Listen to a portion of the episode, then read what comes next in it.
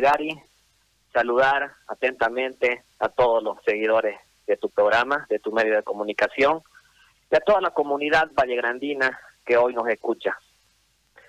Nos hemos organizado en Valle Grande con nuestros líderes de la Iglesia Católica y para trabajar por la salud también hemos acudido a reuniones con la Iglesia Evangélica Cristiana y esta campaña nos ha unido a todos los sectores de Valle Grande, medios de comunicación, centro de residentes, vallegrandinos, asociación de comparsa y la población en general. Estamos unidos para trabajar en nuestra campaña por la salud y por la vida, estimado Gary. ¿Cómo es la campaña? ¿En qué consiste, Richard? Esta campaña consiste en contribuir con recursos económicos, con dinero, todo aporte bienvenido. La población vallerandina quedará eternamente agradecida. Existen los números de cuentas donde los titulares son nuestros líderes de la iglesia y con todo la recaudación se busca equipar nuestro hospital Señor de Malta. Ayer justamente escuchábamos en tu programa la entrevista con el director del hospital, con el doctor Yamani Caballero.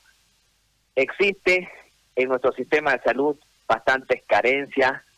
Se ha desnudado por esta pandemia las debilidades del sistema de salud. Eso no es un secreto para nadie. Y el pueblo, en realidad, la población, no puede quedar indiferente. Entonces, necesariamente tenemos que hacer algo. No podemos quedarnos con los brazos cruzados.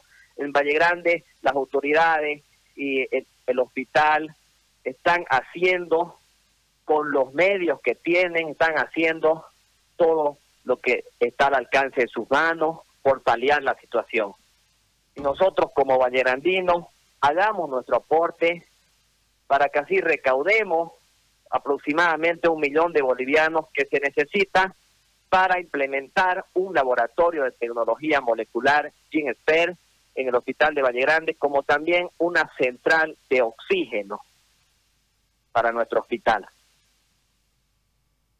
Bien, Richard, muchísimas gracias por este contacto.